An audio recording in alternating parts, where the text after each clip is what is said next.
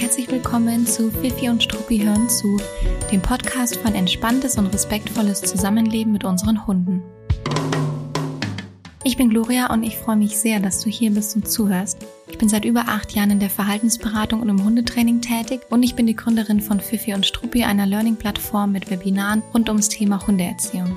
In der heutigen Podcast-Folge beantworte ich die Frage, ob Hunde eigentlich mit einem eigenen Charakter auf die Welt kommen oder ob wir ihre Entwicklung zu 100% beeinflussen können, indem wie wir sie erziehen und trainieren.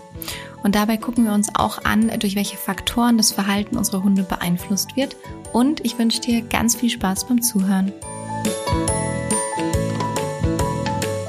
So, wir sind übrigens mittlerweile im neuen Jahr angekommen und ich hoffe, wir sind alle, also ich hoffe, ihr seid alle gut im neuen Jahr angekommen. Silvester ist ja immer gern so ein Knackpunkt für HundehalterInnen. Bei uns war es ehrlicherweise ganz entspannt, ähm, obwohl auf jeden Fall mehr los war als letztes Jahr. Also auch mehr geknallt und geböllert und Raketen gezündet wurden. Es war eigentlich schon kontinuierlich was los, wenn man draußen äh, war oder das Fenster geöffnet hat oder ähnliches. Mm, aber wir haben einen ganz, ganz langen, sehr schönen Silvesterspaziergang gemacht, äh, sind dafür extra raus aus München gefahren, ähm, ein gutes Stück rausgefahren in ein Naturschutzgebiet und waren dann dort mit den Hunden unterwegs, die natürlich brav an der Leine gesichert waren. Aber es war dort äh, tatsächlich, wäre es eigentlich nicht nötig gewesen, weil man hat dort überhaupt keinen Knall und nichts gehört. Aber You never know. Und außerdem war natürlich eh auch Naturschutzgebiet. also 2 zu 0 für die Leine. Und dann haben wir dort einfach nochmal Sonne getankt und Kraft und Energie getankt und einfach einen sehr, sehr schönen Nachmittag verbracht und sind dann abends erst wieder nach München reingefahren und haben dann direkt Musik angemacht in der Wohnung, die Fensterläden zu, wobei das bei uns nur in einem Zimmer möglich ist und haben dann gekocht und ja, uns ist irgendwie noch aufgefallen, wenn man die Dunstabzugshaube anmacht bei uns, dann hört man wirklich absolut überhaupt nichts, weil sie so wahnsinnig laut ist. Und wir haben dann schon beim Kochen immer den Scherz gemacht, wenn es irgendwie um 12 Uhr recht laut wird draußen und unsere Hündin unruhig, dann fangen wir einfach an zu staubsaugen oder sowas, weil dann hört man, glaube ich, tatsächlich nichts mehr von draußen. Aber es war alles nicht nötig. Wir waren ja auch ein bisschen vorbereitet und unsere Hündin hat total gut geschlafen die ganze Zeit, hat auch bis 12 Uhr keinerlei Unterstützung gebraucht, also keine großartigen Futterbelohnungen, hier und da vielleicht mal eine Kleinigkeit, keine der vorbereiteten Kausachen, was immer ganz gut ist, weil wenn man das natürlich schon vor 12 Uhr alles aufbraucht, was man hat, dann ist der Hund zum einen richtig vollgefressen, muss wahrscheinlich nochmal auf Toilette und dann kann er das vielleicht um 12 nicht mehr so gut annehmen, aber man muss es natürlich total von der Situation in dem Hund abhängig machen und es war bei uns jetzt auch das absolut erste Mal, dass unsere Unterstützung wirklich erst um 12 Uhr nötig war. Und es lief aber super gut. Also die lag schon im Bett und hat geschlafen und hat dann einfach den Kopf gehoben, ganz erstaunt, als es um 12 Uhr losgegangen ist. Und dann habe ich ihr so einen ja, gefüllten Schleckball, ich weiß nicht, wie man sowas nennt, so einen ausgehöhlten, hohlen Ball, den man eben füllen kann mit etwas, habe ich ihr einfach hingehalten und das hat sie dann rausgeknabbert und geleckt und ich habe ihr ganz gut zugeredet und dann ist die Sache eigentlich nach einer Dreiviertelstunde total glimpflich abgelaufen und wieder vorbei gewesen. Jedenfalls bei uns war es so. Und ähm, ja, dann sind wir auch am nächsten Tag wieder ganz normal spazieren gewesen. Ich habe aber auch mitbekommen, dass es bei dem einen oder anderen nicht ganz so gut lief. Ich glaube, der ein oder andere hat vielleicht auch unterschätzt, dass doch einiges passieren wird in der Silvesternacht. Ähm, ich glaube, man hat wirklich das Richtige getan, wenn man sich so vorbereitet hat, als ob es ein normales Silvester gewesen wäre. Ähm, und dann hat, hätte man eben so eine Art Light-Version gehabt, um es richtig gut zu trainieren und zu üben mit dem eigenen Hund. Und ich glaube, man hat einfach ein bisschen die falsche Entscheidung getroffen, wenn man das zu sehr auf die leichte Schulter genommen hat und sich dachte, naja, da wird jetzt nicht so viel passieren. Und dann hat der Hund halt doch drei, vier, fünf Mal einen riesen Schreck abbekommen. Dann hat man natürlich nicht die beste Basis fürs nächste Jahr. Ich musste ein kleines bisschen schmunzeln, aber es meine ich überhaupt nicht böse, weil ich am ersten ersten gesehen habe, dass jemand die Aufzeichnung von unserem Silvester-Webinar mit Trainingsplan gekauft hat. Und dann dachte ich mir, okay, ich fürchte, bei dieser Person lief es nicht ganz so gut wie bei uns. Aber ich habe es auch von mehreren gehört, dass es nicht so mega gut lief. Also denkt euch nichts, hakt das Ereignis ab, falls es bei euch nicht so gut lief. Bereitet euch natürlich sehr gerne dann aufs nächste Mal gut vor. Ähm, meine Hündin hat sonst tatsächlich schon Riesenprobleme damit. Also das war jetzt für uns das beste Silvester ever und ein sehr, sehr großer Erfolg. Genau, also so viel zu Silvester, zum Jahreswechsel und zum Einstieg in unser Thema heute. Ich habe am Wochenende ähm, war ich ein bisschen auf Instagram unterwegs, was man halt so treibt in seiner Freizeit und habe eine Podcast-Ankündigung gesehen von Marie Nasemann. Ich weiß gar nicht, ich nehme an, dass ihr sie kennen werdet. Und die scheint mittlerweile einen Familienpodcast zu haben. Und äh, ich kenne ihren Podcast nicht, aber ich habe eben diese Vorankündigung gesehen und ich habe gesehen, dass sie äh, in diesem Podcast wohl gemeinsam mit ihrem Mann ist. Und in dieser Podcast-Ankündigung, also es war einfach so ein Ausschnitt aus dem Podcast, so wie wir es auch oft posten. Und da hat man eben einen Ausschnitt aus der aktuellen Folge gehört. Und die beiden haben in dem Moment darüber berichtet, dass sie sehr überrascht davon waren, mit welchem starken Charakter beziehungsweise charakterlichen Unterschieden Babys auf die Welt kommen. Und das ist ihnen erst bewusst geworden, als ihr erstes Kind auf die Welt kam. Und sie haben eben gesagt, dass sie bis dahin immer dachten, naja, es gibt dann halt, das Baby ist da und dann gibt es halt so Tipps und Tricks, wie man mit dem Baby umgeht und was man macht, wenn es nicht schläft oder wenn es schreit oder was auch immer. Und dann reagiert das Kind eben auch entsprechend darauf. Und dann haben sie was gesagt, ich versuche es mal so ein bisschen zu zitieren. Sie haben gesagt, eigentlich wie bei einem Hund. Einen Hund bekommt man und dann geht man mit dem halt in die Hundeschule und wenn er sich nicht benimmt, dann hat man eben nicht genug trainiert. Und dann mussten sie darüber auch so ein bisschen schmunzeln, dass sie dachten, das wäre mit Babys genauso und wurden dann eben nur durch ihre eigenen Kinder eines Besseren belehrt. Und ich dachte mir so, wartet mal, wartet mal, das ist doch bei Hunden aber genauso, genauso wie ihr es bei euren Kindern beschreibt. Also die Beobachtung, die sie gemacht haben in Bezug auf die Individualität ihrer Kinder, ist ja super spannend und super toll und super richtig. Aber dieselbe Beobachtung lässt sich auf Hunde übertragen und ähm, und sie haben die Entwicklung von Hunden eben genau als Abgrenzung verwendet. Und ich bin da natürlich drüber gestolpert und dachte mir dann, das mache ich mir jetzt zunutze und spreche direkt in der heutigen Podcast-Folge darüber, ob Hunde mit ihrem eigenen Charakter auf die Welt kommen und vor allem, durch welche Faktoren ihr Verhalten eigentlich beeinflusst wird. Der Disclaimer ist jetzt natürlich eigentlich nicht nötig, weil du hast meine Haltung wahrscheinlich schon raushören können. Aber auch Hunde kommen natürlich mit ihrem eigenen Charakter auf die Welt, mit ihrer ganz eigenen Individualität. Aber gehen wir mal systematisch vor, der Reihe nach und starten damit, was das Verhalten unserer Hunde eigentlich beeinflusst. Und da wären wir bei der Genetik. Welche Gene stecken im Hund? Handelt es sich um einen Mischling? Aus welchem Land kommt der Hund? Beziehungsweise die Vorfahren des Hundes? Zu welchem Zweck wurden und werden Hunde dort gehalten und gezüchtet? Das alles steckt in den Genen unserer Hunde. Und bei Rassehunden ist es einem natürlich noch etwas klarer, weil hier extra nach besonderen optischen Merkmalen, aber auch ne, auf das Verhalten ausgewählt gezüchtet wird. Bei Zuchthunden ist es aber tatsächlich nicht so, dass man genau weiß, wie der Hund sich verhalten wird, sondern es ist einfach so, dass ein, dass eine höhere Wahrscheinlichkeit besteht, dass der Hund zum Beispiel jagen wird, hüten wird, Einbrecher freundlich begrüßen oder gekonnt vertreiben wird oder oder oder. Also man kann eben nur eine höhere Wahrscheinlichkeit reinzüchten ähm, und nicht weiß nicht definitiv, wie ein Hund sich verhalten wird. Es kann auch sein, dass der gezüchtete Jagdhund überhaupt nicht jagt. Es kann sein, dass der Border Collie nicht hütet. Und es kann auch sein, dass der klassische als Familienhund gezüchtete, keine Ahnung, Goldie ein Problem mit Kindern hat. Also das passiert äh, natürlich und es passiert auch im Entgegengesetzten. Also ein Hütehund kann auch jagen, ein Malteser kann territorial sein.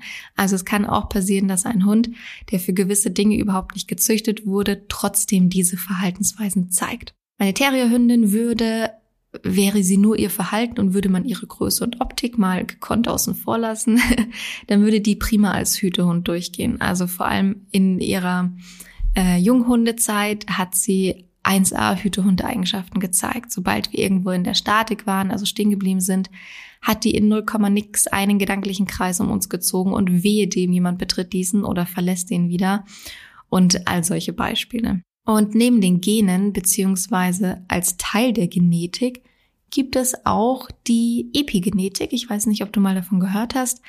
Ähm, die gibt es im, in der Hundewelt genauso wie in der Menschenwelt. Und dabei geht es darum, dass wissenschaftlich erforscht wurde, dass es möglich ist, dass sich Traumata und Erfahrungen vererben lassen. Und man kennt es eben auch aus der Humanforschung in Bezug auf Nachkriegsgenerationen, aber auch bei Hunden aus dem Auslandstierschutz. Das ist ein ganz wichtiger Punkt. Ähm, das betrifft natürlich auch Hunde, die nicht aus dem Auslandstierschutz sind. Aber ich glaube, es ist nachvollziehbar, dass man eben bei Tierschutzhunden eventuell öfter mal darüber stolpert und ähm, sich da vielleicht die ein oder andere Problematik ergibt. Und damit kippt leider auch sofort die Aussage, ähm, der Tierschutzwelpe ist auf einer Pflegestelle geboren und hat dort nichts, nichts, nichts Schlimmes erlebt, deswegen ist er irgendwie unbefangen.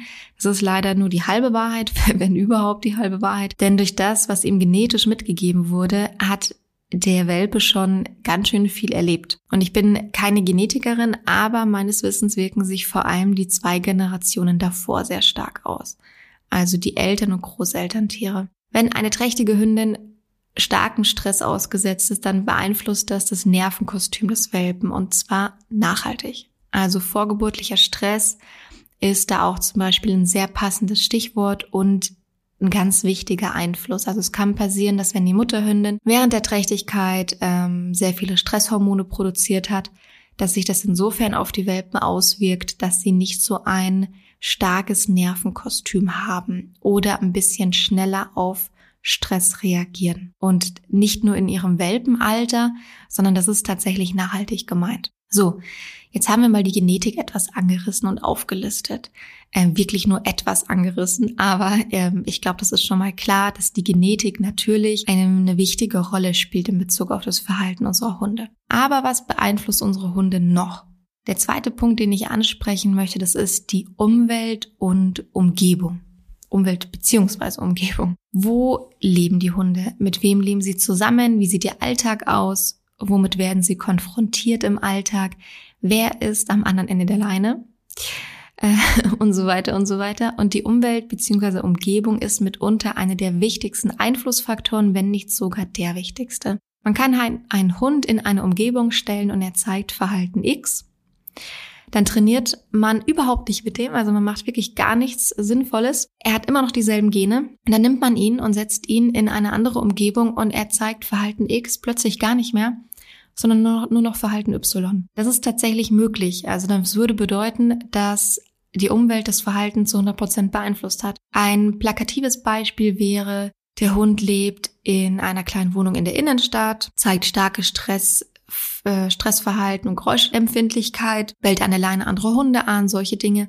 Und denselben Hund äh, zieht man da raus, setzt ihn in eine Familie auf dem Land mit Haus und Garten und plötzlich geht er super freundlich mit den Hunden um, die dort rumlaufen. Es ist natürlich weitaus komplexer als mein plakatives Beispiel, aber damit kann sich jeder etwas darunter vorstellen. Und ich glaube, ich habe schon mal in einer anderen Podcast-Folge von einer Hundetrainerkollegin erzählt, die berichtet hat, dass sie mit einem Hund unterwegs war, der draußen super gestresst war, sehr, sehr schwer ähm, leinenführig, beziehungsweise überhaupt nicht leinenführig. Also er hing einfach nur in der Leine, hat keinerlei Interesse an seiner Halterin gezeigt, hatte irgendwie auch die Zusammenarbeit so ein bisschen quittiert und hatte auch noch viele andere Themen. Und die Hundehalterin hatte sich irgendwann nicht mehr gemeldet und die befreundete Hundetrainerin hat sich schon gedacht, hm, okay, vielleicht ist sie irgendwie nicht happy gewesen mit meinem Ansatz oder mit mir oder ich weiß es nicht, aber sie hat sich nicht mehr gemeldet. Und eigentlich haben wir doch echt richtig, richtig viel Arbeit, ja, mit dem Hund. Und dann kam nach einigen Wochen die Rückmeldung, dass es ihr total leid tut, dass sie sich bisher nicht gemeldet hat. Sie hatte kurzfristig die Möglichkeit, aus der Stadt rauszuziehen, ist aufs Land gezogen, in ein Haus mit Garten und alle Probleme, die sie in der Stadt hatte, sind zu 100 Prozent weg. Also das kann schon mal sein. Wie gesagt, es funktioniert nicht immer so. Es ist zu einfach, weil es eigentlich viel komplexer ist. Aber das kann mal passieren und das sind natürlich schon ganz äh, spannende Beispiele und spannende Möglichkeiten. Und man hört es doch auch oft, ja. Bei dem einen macht der Hund das, bei dem anderen nicht. Äh, in der einen Umgebung macht der Hund das, in der anderen nicht. Also man weiß eigentlich schon, wenn man mal drüber nachdenkt, wie stark die Umwelt das Verhalten des Hundes beeinflusst. Aber jetzt geht's weiter mit den anderen Einflussfaktoren. Und zwar sind das die Lernerfahrungen beziehungsweise Vorerfahrungen des Hundes. So. Darunter fällt Erlerntes, äh, ja, aber auch Erlebtes und auch Trainiertes, so. Ähm, und es fällt auch darunter, wie wurde trainiert und wie wurde erzogen. Es wirkt sich natürlich auch darauf aus, wie unsere Hunde agieren. Vielen Hunden sieht man die Art und Weise, wie sie sich bewegen und verhalten an, wie sie erzogen wurden. Man merkt es oft an Kleinigkeiten, aber leider auch im Großen. Also wir haben das schon ein paar Mal öfter im Podcast angesprochen, die Hunde, die immer nur gehemmt, gestraft, gehemmt, gestraft werden und irgendwann gar kein Verhalten mehr zeigen. Das ist dann natürlich keine Kleinigkeit mehr. Was da natürlich auch komplett mit reinfällt, ich habe es schon gesagt, sind sämtliche Erfahrungen, Lernerfahrungen, Vorerfahrungen, nenn es wie du möchtest. Das heißt, hat dein Hund gute oder schlechte Erfahrungen mit Menschen gemacht, mit anderen Hunden gemacht, in einer gewissen Umgebung gemacht? Hat der mal einen, äh, seine Zunge an den Kaktus gehalten, hat er die Lernerfahrung gemacht, dass es doof ist, hat er, ach ich weiß nicht was, äh, tausende verschiedene Dinge lernen unsere Hunde den ganzen Tag über und das beeinflusst das Verhalten natürlich auch, weil der Hund, der vielleicht schon mal seine Zunge an den Kaktus gehalten hat, der meidet vielleicht die Zimmerseite, wo der Kaktus steht oder er geht allgemein nicht mehr an Pflanzen ran. Ähm, wohingegen vielleicht der Hund, dem schon im Welpenalter immer irgendwie Leckerlibäume gemacht wurden, also so Leckerlis in Baumstämme versteckt wurde oder ähnliches, der geht vielleicht ganz aktiv auf Bäume und Pflanzen, auch Zimmerpflanzen zu und guckt, ob er eben dort irgendwie was Cooles findet, weil er damit halt eine schöne Erfahrung gemacht hat. Also alles Mögliche von A bis Z in Bezug auf erlerntes Verhalten und Erfahrungen fällt da auch mit rein. So, und es folgt eine kurze Info in eigene Sache, und zwar in Fifi und Struppi Sache. Fifi und Struppi ist eine Learning-Plattform mit Webinaren und Vorträgen zum Thema Hundeerziehung und dem Zusammenleben mit unseren Hunden. Monatlich finden bei uns Live-Webinare von ExpertInnen statt, teilweise von mir selbst, aber auch von anderen ReferentInnen. Alle sind danach ausgewählt, dass sie eine gewaltfreie Philosophie vertreten und sehr, sehr gut ausgebildet und erfahren sind. Und neben den Hundetrainerinnen referieren bei uns bisher auch eine Tierärztin, eine Psychologin und eine Expertin für ätherische Öle. In unseren Webinaren achten wir immer darauf, dass wir tief in ein Thema eintauchen und dennoch auch sofort einen Praxisbezug geben, also ein guter Ausgleich zwischen Theorie und Praxis. Und nach jedem Webinar kannst du rausgehen und direkt loslegen und umsetzen, je nach Thema des Webinars. Die Webinare finden einmalig live statt in der Regel und danach findest du sie auf der Website in unserer Webinar-Mediathek also alle stehen auch nachhaltig als Aufzeichnung zur Verfügung. Du kannst dir die Aufzeichnung kaufen oder wenn du live mit dabei warst, im Nachhinein noch auf die Aufzeichnung zugreifen. Die hast du also alle immer parat in deinem Kundenaccount und hast langfristig Zugang dazu. Wir starten im Januar wieder mit einem tollen Webinarprogramm und zwar geht es zum Beispiel um das Thema Erste Hilfe und Hausapotheke. Aber guck dir einfach gerne mal alle Webinare an, die in nächster Zeit anstehen. Du findest alle Infos unter fifiundstruppi.de. Ich verlinke es dir aber auch nochmal in den Show Notes und ich freue mich sehr, wenn ich dich bei dem ein oder anderen Webinar sehen darf. Also ich fasse nochmal ganz kurz zusammen die Faktoren, die das Verhalten unserer Hunde beeinflussen. Ähm, es ist die Genetik. Ähm, darunter fällt natürlich auch die Epigenetik, so wie wir es angesprochen haben, die Umwelt und die Lernerfahrungen. Und man kann ganz klar sagen, dass jeder Hund seinen eigenen Charakter hat, seine ganz individuelle Ausstattung, mit der er auf die Welt kommt, Tendenzen, Vorlieben und so weiter und so weiter. Man merkt es mitunter schon im Welpenalter. Es gibt ruhige und aufgeregte Welpen, mutige und ängstliche. Bei Hütehunden fand ich es immer sehr spannend, in Welpenspielstunden zu beobachten, wie sie sich in der Gruppe verhalten. Da erkennt man die Genetik oft sehr, sehr gut. Also einiges sieht man beim Welpen schon Jetzt wahrscheinlich nicht, wenn der vier Wochen alt ist und so vor sich hin schnurzelt und noch überhaupt nicht wirklich viel Verhalten zeigt, aber so von Woche zu Woche zeigen die dann immer mehr Verhalten und spätestens, wenn die bei euch eingezogen sind, sind die ja meistens äh, sehr lebendig und aktiv. Leider gibt es in Bezug auf das Verhalten von Welpen bzw. die Entwicklung von Welpen einen ganz großen Irrtum. Viele HundehalterInnen adoptieren einen Welpen mit der Aussage oder dem Hintergedanken, dass sie den Welpen dann so erziehen können, dass er perfekt in ihr Leben passt und es würde eben bei einem erwachsenen Hund nicht so gut gehen. Und ich habe da ein kleines Ja und ein ganz, ganz großes Nein dazu im Kopf. Das kleine Ja wäre, natürlich ist es super, wenn ein Hund in seine Umgebung hineinwächst. Also direkt von Anfang an gewisse Aktivitäten, Abläufe und Bezugspersonen kennenlernt. Das kann dazu führen, dass dieser Hund in seinem Leben gut, sich gut in seinem Leben zurechtfindet und mit den alltäglichen Dingen kein Problem hat. Aber jetzt kommt leider das große Nein. Es kann sein, es muss aber nicht. Wir wissen nicht, wie sich unsere Welpen entwickeln werden, welchen Charakter sie ausbilden, welche Themen sie mitbringen werden, welche Probleme sie haben werden, wie gut sie sich in unserer Umgebung zurechtfinden werden. Wir können sie nur in Anführungszeichen bestmöglich in ihrer Entwicklung begleiten, aber wir wissen nicht, mit welchen Themen sie uns konfrontieren werden. Bei einem erwachsenen Hund hingegen weiß man in der Regel, welche Themen der hat und was für ihn völlig problemlos möglich ist. Also vorausgesetzt natürlich, dass man diesen ordentlich kennenlernen kann und der auch gut eingeschätzt wird. Aber bei einem, wenn man einen erwachsenen Hund adoptiert, dann weiß man in der Regel, mag der Hund lange Autofahrten, kommt er mit wechselnden Umgebungen zurecht, ist er sozial kompetent, und ja, sowas weiß man natürlich deutlich eher bei einem erwachsenen Hund als bei einem Welpen. Bei einem Welpen kann es sein, dass man genau damit klarkommen muss, dass nach der Jugendentwicklung plötzlich andere Hunde angebellt werden. Dass ihm beim Autofahren immer übel wird oder dass er durchgehend zittert oder wie auch immer gar nicht einsteigen möchte oder wie auch immer es sich dann äußert. Und es ist keine Frage, dass man dagegen wirken kann, aber man weiß im Vorfeld eben nicht, welche Themen kommen werden und weiß auch nicht, mit welcher Intensität diese Themen kommen werden. Und man hört immer mal wieder, ja, das Einzige, was ich nicht wollte, ist, dass er nicht alleine bleiben kann. Das ist für mich einfach super wichtig und deswegen habe ich ihm das absichtlich von Anfang an direkt beigebracht, aber er hatte mit ein Riesenthema. Und das ist eben was, was man bei einem erwachsenen Hund deutlich besser einschätzen und abschätzen kann, als man es bei einem Welpen kann. Man kann ihn zwar bestmöglich in seiner Entwicklung begleiten und das hilft natürlich ganz, ganz arg viel. Aber wenn der Welpe jetzt ein Traumata zum Beispiel mitbringt oder eine andere Tendenz, die dazu führt, dass genau ein Thema wie zum Beispiel soziale Isolierung, Isolierung oder Isolation? Na, ihr wisst, was ich meine.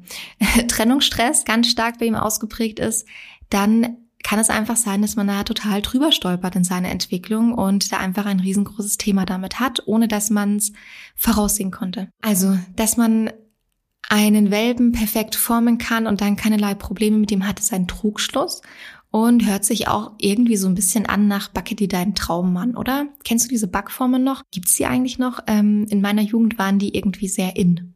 Ja, keine Ahnung. Also Back dir deinen Traumhund ist ein Trugschluss. Und das ist übrigens einer, über den man als Hundetrainerin manchmal auch stolpert. Jedenfalls hab, also habe ich das getan oder tue ich das. Ich kann nicht von der Hand weisen, dass ich schon mal den Gedanken hatte, wenn ich jetzt einen Welpen vom Züchter adoptiere, den Züchter gut auswähle, eine tolle Rasse auswähle, den von Anfang an so perfekt erziehe auf Basis all meinen Wissens, das ich jetzt habe und dann alles genauso machen würde, wie ich es immer meinen Hund-Mensch-Teams mit auf den Weg gebe. Dann, ja, dann, ja, was ist dann? Ja, backe ich mir dann wirklich meinen perfekten Hund? Ich glaube, es ist weit gefehlt. Äh, ich denke, ich würde einen Welpen wahrscheinlich sehr gut in seiner individuellen Entwicklung unterstützen können. Das möchte ich mir jetzt nicht absprechen. Das ist, glaube ich, auch ähm, klar, dass es so wäre. Aber ich müsste trotzdem genauso damit umgehen, dass dieser plötzlich Kinder anbellt, weil er sich in einer Spooky-Phase befindet oder auf den Rückruf nicht hört, weil er eine Spur gefunden hat. Aber eventuell eben auch ganz grundsätzlich Probleme mit lauten Geräuschen hat ähm, und eine Tendenz dafür immer behalten wird. Oder was auch immer für Tendenzen immer behalten wird. Also unsere Hunde sind Individuen. Unsere Hunde haben Charakter Charakter und das macht sie natürlich ja auch erst so besonders für uns. Und damit heben sie sich glücklicherweise sowohl von Stofftieren als auch von Robotern perfekt ab. Ähm, und naja, damit wären sie natürlich mal wieder perfekt für uns. Übrigens bedeutet das natürlich nicht, dass Marie Nasemann, deren äh, Podcast-Intro ich jetzt vorhin zitiert habe, totalen Quatsch erzählt. In ihrer Wahrnehmung ist das halt so, wie sie es erzählt und das ist auch überhaupt nicht böse gemeint, da bin ich mir sicher, sondern damit hat sie sich wahrscheinlich eben entweder nie großartig auseinandergesetzt oder beschäftigt oder einfach auch selbst diese Beobachtung nicht gemacht, nehme ich mal an. Ähm, weil sie ja in Bezug auf die Entwicklung ihrer Kinder total reflektiert darüber erzählt und berichtet. Was ich aber schon interessant finde, ist, dass es halt doch einfach wieder mal zeigt, wie unsere Gesellschaft grundsätzlich über Hunde denkt. Und das ist einfach etwas, was tief verankert ist. Da darf also noch ein bisschen Umdenken stattfinden. Deshalb teile diese Folge total gerne mit Freunden, Familie oder wem auch immer, wenn du das Gefühl hast, dass derjenige sich freuen würde, die anzuhören äh, und was Neues für sich daraus ziehen kann. Ich würde mich jedenfalls sehr freuen, wenn noch mehr HörerInnen von diesen Inhalten profitieren können und es dann am Ende natürlich den Hunden zugutekommt. So, vielen lieben Dank fürs Zuhören. Ich freue mich, wenn es dir gefallen hat, äh, worüber ich gesprochen habe. Ich freue mich sehr über dein Feedback zur Folge wie immer sehr gerne auf Instagram unter und Struppi oder direkt per Mail an uns. Das kannst du an hello at struppi.de schicken. Und ansonsten schau immer gerne auch mal auf unserer Website vorbei www.fifiundstruppi.de. Vielleicht ist für dich was Passendes mit dabei. Und ich wünsche dir jetzt alles Gute und bis zum nächsten Mal.